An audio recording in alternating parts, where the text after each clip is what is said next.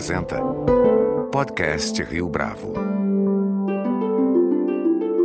Este é o podcast Rio Bravo, eu sou Fábio Cardoso. Ao longo do mês de fevereiro, o ministro Sérgio Moro apresentou o pacote anticrime, que, conforme o primeiro artigo do documento, dois pontos abre aspas, estabelece medidas contra a corrupção, o crime organizado e os crimes praticados com grave violência à pessoa, fecha aspas. Mas será que essa iniciativa é capaz de representar um entrave para o crime organizado sem deixar de lado a perspectiva dos direitos humanos? Para responder essa e outras perguntas, nosso convidado de hoje aqui no podcast Rio Bravo é Bruno Paes Manso, pesquisador do Núcleo de Estudos da Violência da Universidade de São Paulo. Bruno Paes Manso, é um prazer tê-lo aqui conosco no podcast Rio Bravo. Eu que agradeço, é um prazer estar aqui batendo um papo com vocês. Eu queria começar pedindo para você contar para a gente um pouco do seu trabalho aqui no Núcleo de Estudos da Violência. Uhum. Afinal, o tema criminologia vem sendo seu objeto de pesquisa uhum. já faz algum tempo, uma vez que ainda na década passada, a gente conversava antes da entrevista começar, uhum. você escreveu O Homem X. Qual tem sido o escopo da sua pesquisa e quais são os resultados? Uhum. Eu faço parte de um grupo que tem feito pesquisas a respeito de um tema que eu acho que é muito importante, que é a questão da legitimidade das autoridades. O tema principal da pesquisa, aqui dessa grande pesquisa, é por que as pessoas obedecem à lei, é discutir legitimidade de uma autoridade democrática. Se discute bastante há muito tempo o papel do uso da força e da violência, né? Mas até que ponto esse tipo de obediência é caro demais e ineficiente? Como é que você constrói uma autoridade numa democracia que, em vez de fazer com que as pessoas obedeçam pela ameaça e pelo medo e pela força, elas passem a obedecer por concordarem com os valores que essa autoridade representa e por estarem dispostas a contribuir para esse pacto coletivo. Né? Então, como é que você constrói uma autoridade democrática no dia a dia? A partir disso faz parte toda essa discussão dos excessos ou do punitivismo ou da construção de uma autoridade ou de uma liderança democrática. Quais são os desafios? Qual o papel da polícia na construção dessa legitimidade das autoridades? O papel das prisões? O papel da justiça? Ou seja, contribui contribui ou faz parte de uma discussão sobre instituições e sobre formas de punição e sobre formas de liderar nas instituições democráticas no Brasil e no mundo. Meu interesse também aqui pessoal e como pesquisador é homicídio há muitos anos, né? Por que, que os homicídios crescem, diminuem? Em São Paulo, primeiro, agora tentando analisar essa questão do Brasil. Então a gente tem um projeto em conjunto com o G1 e com o Fórum Brasileiro de Segurança Pública, que é o Monitor da Violência, que ontem, dia 27, saiu um balanço surpreendente com os dados de 2018, da violência em 2018. Caiu 13% os homicídios no Brasil e em 24 das 27 unidades da federação, então depois de 2017 ter batido o recorde, 2018 caiu. E também a questão das facções, né, do PCC e o papel das prisões no fortalecimento das, das gangues prisionais, né? E toda a minha pesquisa de alguma forma e talvez faz parte bastante da minha discussão aqui que eu estou tentando criar e enfim. É o papel das ciências humanas e do jornalismo no debate da esfera pública e na formação de políticas públicas ou na fiscalização de políticas públicas na construção de uma esfera pública ativa que dialoga e que constrói alguma coisa junto né? Então qual é o papel do jornalismo e dos bancos de dados e de uma análise mais objetiva na formação dessa esfera pública mais crítica que talvez proporcione ações públicas e políticas mais consistentes. O pacote anticrime apresentado pelo ministro Sérgio Moro recebeu elogios e críticas, talvez mais críticas do que elogios. Na sua avaliação, em que medida esse texto que foi apresentado ataca os pontos certos no combate ao crime organizado?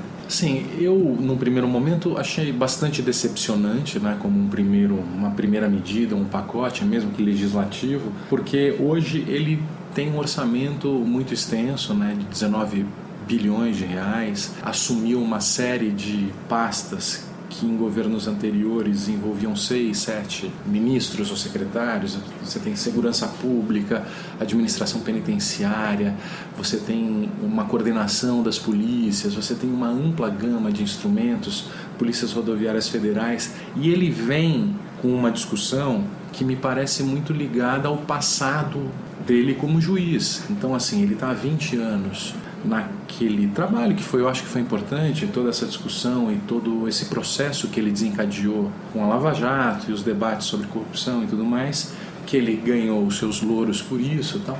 Mas a partir do momento que ele assume uma pasta que precisa olhar de uma forma mais ampla, ele pareceu não tirar a toga e não assumiu a função de ministro que precisa de alguma forma olhar toda a complexidade desses instrumentos com os quais ele trabalha, que passa pela inteligência policial, que passa pelas prisões, que passa por investimentos nesses sistemas, que passam em formas de discutir e coordenar maneiras da polícia rever a forma que vem trabalhando. E existem muitas coisas a serem feitas. O próprio Sistema Único de Segurança foi uma das medidas importantes nesse sentido que a partir do momento que ele envia um decreto, pensando muito no processo burocrático e nas possibilidades do promotor e do juiz condenar e prender, endurecer determinadas penas, tudo isso, eu acho que ele ficou muito restrito a um aspecto pouco relevante de toda essa dimensão que é a área de segurança pública e de prevenção e de justiça que precisa ser discutida, né? Eu acho que foi decepcionante. Qual que é a área mais relevante na sua avaliação que poderia ser endereçada num documento como esse? Não com a mesma pretensão, mas como primeira medida? Eu acho que primeiro teve um erro importante de avaliação que me deixou preocupado, não só a mim como outras pessoas, que foi a questão da flexibilização das excludentes de licitude, né, da, da, do controle da violência policial. Pelo seguinte, eu acho que hoje faz parte da preocupação controlar os excessos das polícias, porque em 2017 foram mais de 5 mil mortos pela polícia e mais de 5 mil mortos no Brasil inteiro, né? E hoje, além da questão do tráfico de drogas e do crime organizado, um dos desafios são os grupos paramilitares, o fortalecimento desse novo modelo criminal, que são as milícias. No Rio de Janeiro, hoje elas são muito importantes e se infiltraram de uma forma nas instituições democráticas que hoje a gente tem suspeitas e tem preocupação de que elas definem eleições, inclusive, né, pela capacidade de controlar territórios e votos, sem falar no judiciário e no Ministério Público. A possibilidade de infiltração de pessoas ligadas ao Estado, ex-policiais e tudo mais, nas instituições democráticas é muito grande. E essa violência policial, ela dá esse poder financeiro e territorial para as polícias se estabelecerem nesses lugares e passarem a se filtrarem no Estado. A tolerância à violência policial no Rio de Janeiro, que sempre teve a polícia das polícias mais violentas do Brasil e do mundo, foi importante para o fortalecimento das milícias. E a disseminação das milícias no resto do Brasil uma preocupação real, até pela grande quantidade de mortes que existem e dos riscos delas se infiltrarem nas instituições democráticas. Você vê o caso da Venezuela hoje. A infiltração do crime no exército venezuelano e o fortalecimento dos grupos paramilitares na política da Venezuela foi fundamental e é fundamental para a crise que hoje vive o país e para as preocupações sobre o futuro da Venezuela, até que ponto pode virar um narco-estado ou um estado com problemas políticos pelo rompimento do exército, que acabou uma parte se financiando justamente pelo crime, buscando outros caminhos, apoio a, Chaves e Maduro, que caso haja uma crise e caso haja decisões em outro sentido, eles podem romper e iniciar uma espécie de conflito civil que é um potencial muito arriscado. Então a gente precisa se preocupar com esses problemas da democracia. Num artigo recente, você e Camila Nunes escreveram o seguinte: pacote aposta na política do encarceramento em massa. Uhum. Qual seria a alternativa viável, tendo em vista esse cenário uhum. de números de guerra civil no Brasil? Uhum. Eu acho que esse é um, um, dilema com o qual a gente precisa lidar, que as pessoas têm medo de viver nas cidades, ao mesmo tempo sentem tem uma espécie de sensação de impunidade, de que as pessoas praticam crimes e não são punidas no Brasil. Por outro lado, você tem o terceiro sistema penitenciário que mais prende no mundo. E a gente prende muito. E essa sensação de medo e a força do crime não diminui. Alguma coisa não está fechando nessa história. Então, eu acho que o importante nesse processo, a gente compreender como essa expansão do sistema penitenciário e das prisões nos últimos 20 anos, passou de 90 mil para quase 800 mil, contribuiu para o fortalecimento das gangues prisionais e das lideranças prisionais. chega um determinado momento que as prisões, o excesso prisional, ao invés de controlar o crime, eles fortalecem as lideranças prisionais, porque são presídios com pouco espaço, pouco funcionalismo público para lidar com o interior dos presídios, muitos presos, os problemas fiscais do Estado são conhecidos, então isso acaba produzindo uma autogestão dos presos no interior do presídio, isso acabou fortalecendo esses, esses lugares e vir, que viraram uma espécie de escritórios na gestão dessa rede de venda e compra de drogas do lado de fora. Então, como é que a gente inverte isso? Eu acho que a gente precisa, de alguma forma, priorizar os crimes que devem ser punidos por privação de liberdade. Eu acho que os crimes violentos, inegavelmente, são fundamentalmente necessários esse tipo de punição. Agora, nem todos os crimes, mesmo que você estabeleça, as pessoas não se sintam impunes, não necessariamente elas precisam ser presas, porque as prisões pioram demais as pessoas. É muito caro para piorar as pessoas. Talvez um norte para a gente pensar a respeito, justamente as prioridades que a gente tem, que é a redução de homicídios, me parece a prioridade número um. São 64, foram 64 mil homicídios no ano passado. Como é que a gente reduz os homicídios? Além de se discute além da, da questão do roubo, mas no caso do tráfico de drogas, por exemplo, será que a gente vai conseguir acabar com o tráfico de drogas? Ou será que esse é um objetivo da segurança pública, acabar com o tráfico de drogas? Nenhum país conseguiu. E nos Estados Unidos, quando se iniciou um trabalho de guerra às drogas mais intensa, inclusive da cocaína, que era um produto bastante consumido nos anos 80 e 90, acabou se migrando para um outro tipo de produto, que são os opioides, vendidos em farmácia com receita médica e que produziam uma epidemia de overdose que matou 60 mil pessoas no ano passado, que é quase a quantidade de homicídios no Brasil, a partir de um remédio é, produzido pela indústria farmacêutica. Então, assim, é um drama social o uso abusivo de droga, mas que precisa ser trabalhado socialmente e do ponto de vista da saúde. No caso da segurança pública, mais do que o tráfico, ou mais do que a venda, o problema é a violência produzida pelos traficantes. É o traficante, o tirano armado de uma comunidade que tenta defender os seus negócios, ameaçando as pessoas de morte. Esse sim é intolerável. Ou o cara que mata alguém, não só o traficante, mas como o miliciano, o grupo de extermínio, alguém que defende seus próprios interesses a despeito do interesse da comunidade, do interesse coletivo. Então, qual é o objetivo de uma democracia? É restituir o monopólio legítimo da força do Estado em defesa de um contrato coletivo.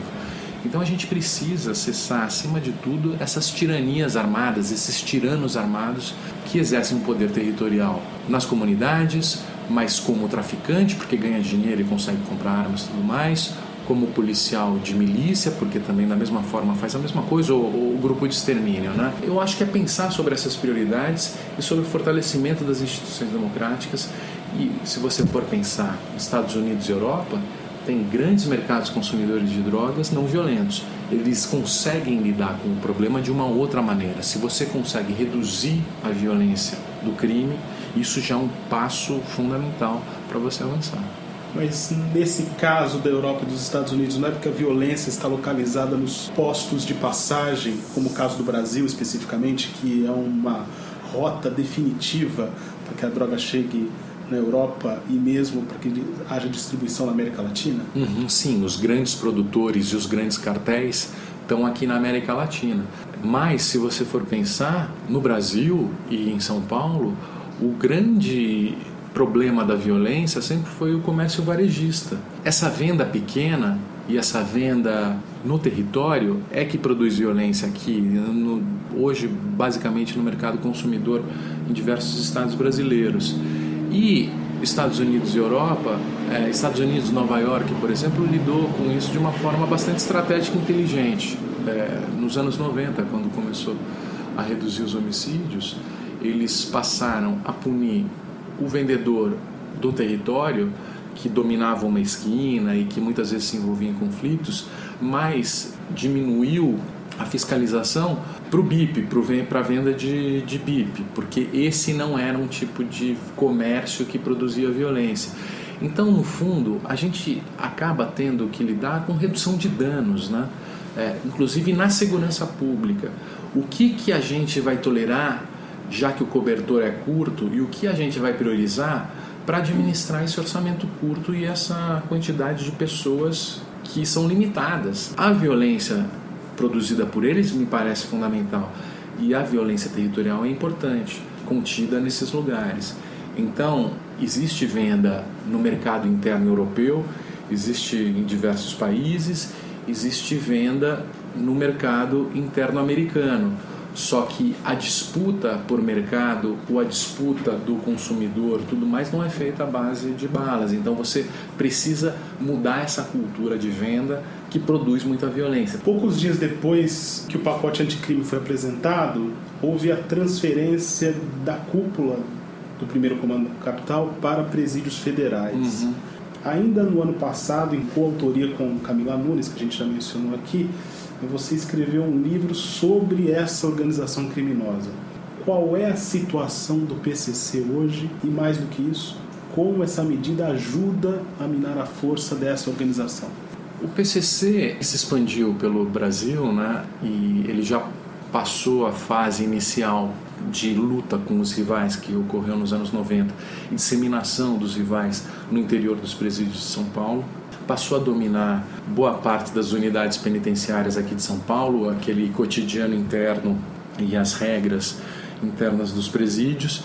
E a partir desse momento que ele conseguiu administrar essa cena criminal dentro dos presídios, como os presídios recebem e por, pelos presídios passam muita gente dessa cena criminal paulista, de uma forma geral, eles passaram a ter um controle do lado de fora também e sobre as regras e normas a serem aplicadas ou, ou, respeitadas na cena criminal do lado de fora também. Pra você ter uma ideia, em 25 anos, entre 90 e 2017, passaram mais de 1 milhão 150 pessoas pelos presídios de São Paulo.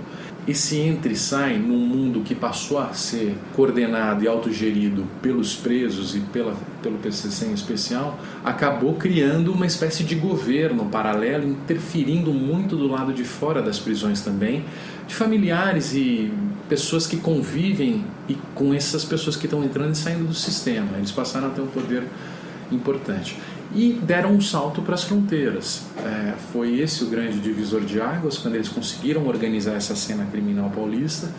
Chegaram nas fronteiras via Paraguai, Bolívia e Colômbia, acessaram esse mercado atacadista de drogas, conseguiram distribuir, ampliar a rede de distribuição nos estados brasileiros, funcionando principalmente com a ideia de ampliar redes de parceiros, fazer contatos com vendedores varejistas dos diversos estados e agora outros países da América do Sul, e no presídio de São Paulo agindo como uma agência reguladora do mercado de drogas, estabelecendo regras, contratos, protocolos, o que pode, o que não pode e criando uma previsibilidade e uma estabilidade maior nesse mercado, né, que permitiu ele dar esses saltos.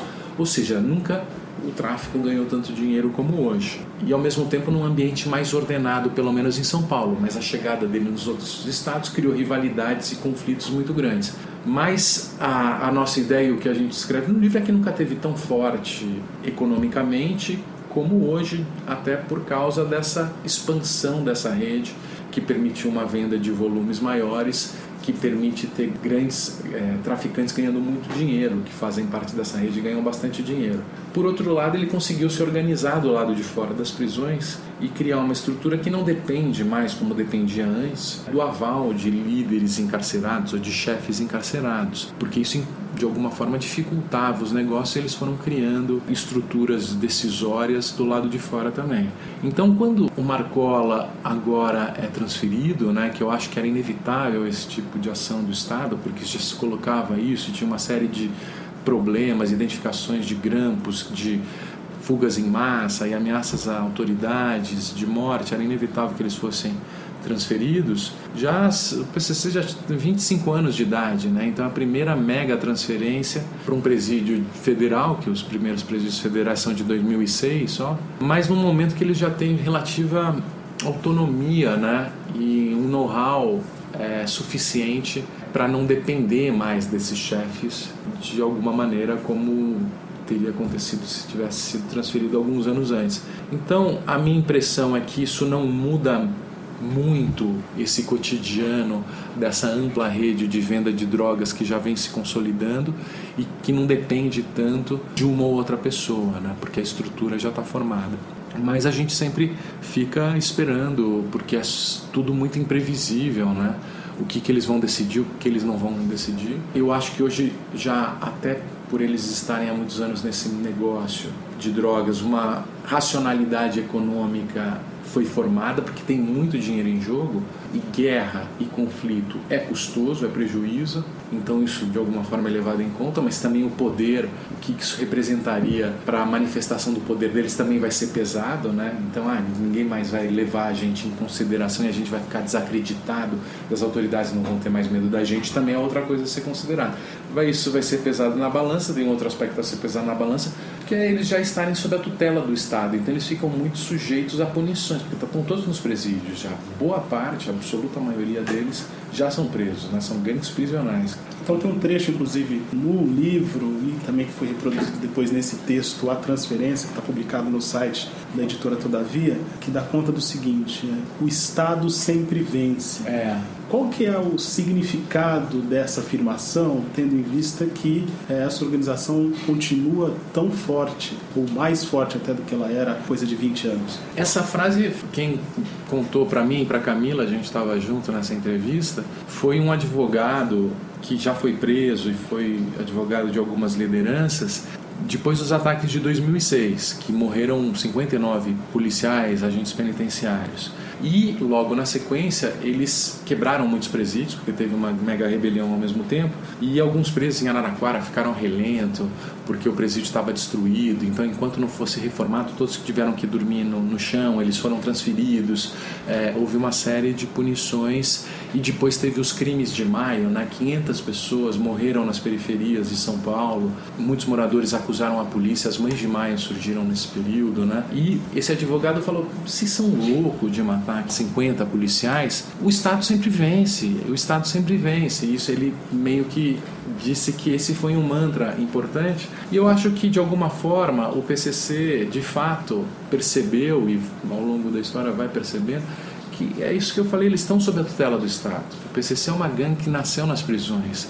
Então, se o Estado quiser, ele vai lá e estala o dedo, identifica e transfere e faz o que quiser, porque está todo mundo preso, né?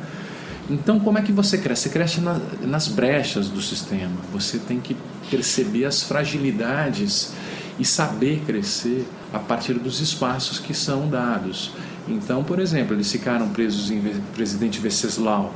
O Estado, de alguma forma, tentou colocar a cúpula lá concentrada nesse presídio de segurança máxima para conseguir administrar melhor e acompanhar melhor as conversas e as decisões e o dia a dia dessa cúpula. Só que ao mesmo tempo eles puderam conversar bastante e definir as estratégias que acabaram permitindo que eles ampliassem. Então eles aproveitaram as brechas do sistema e foram crescendo, ao mesmo tempo que administrava o interior de todo o sistema, não havia rebeliões, não havia fugas. Então eles também pararam de bater de frente. Quando houve uma crise, que foi em 2012, eles foram matando policiais aos poucos, né? eles mudaram os procedimentos para amedrontar ao mesmo tempo a polícia, mas não colocar a opinião pública e as autoridades absolutamente contra. Da mesma forma, quando eles passaram a matar agentes federais, depois de um tempo que eles foram para presídios federais. Então você vê que é um jogo de xadrez aí, as autoridades pressionando de um lado, eles respondendo de outro, mas crescendo nas brechas do sistema, não querendo acabar com o Estado, não tendo a ilusão de que vão acabar com o Estado. Uma última pergunta, Bruno. O fato da pauta dos direitos humanos, de alguma forma no Brasil, estar totalmente associada a uma agenda de esquerda, é um empecilho para que haja um debate mais produtivo nas questões relativas à segurança pública? Eu acho que sim, acho que sim. E mesmo porque a Declaração dos Direitos Humanos é uma declaração em defesa dos direitos civis vem de uma ideia liberal de democracia e de Estado, né? dos direitos individuais das pessoas. Né?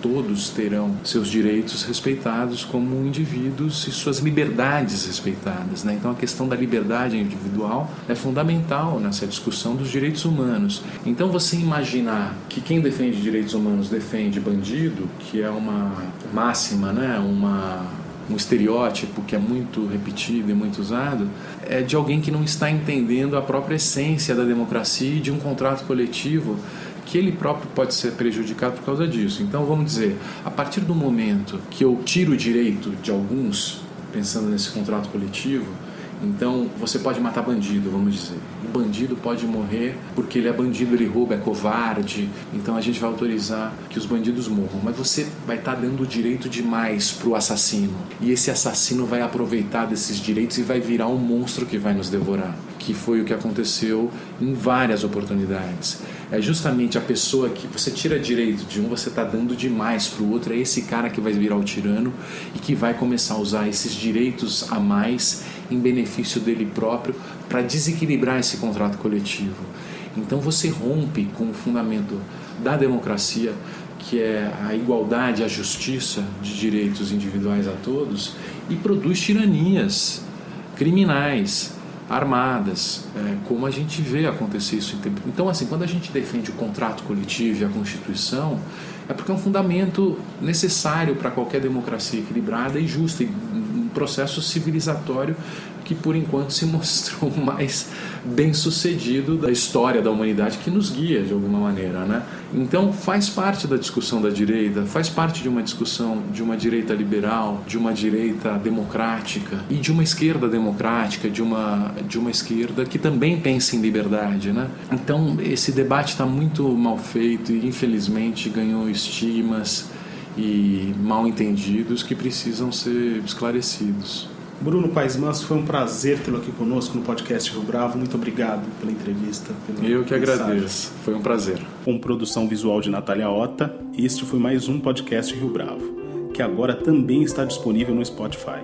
Você pode comentar essa entrevista no SoundCloud, no iTunes ou no Facebook da Rio Bravo.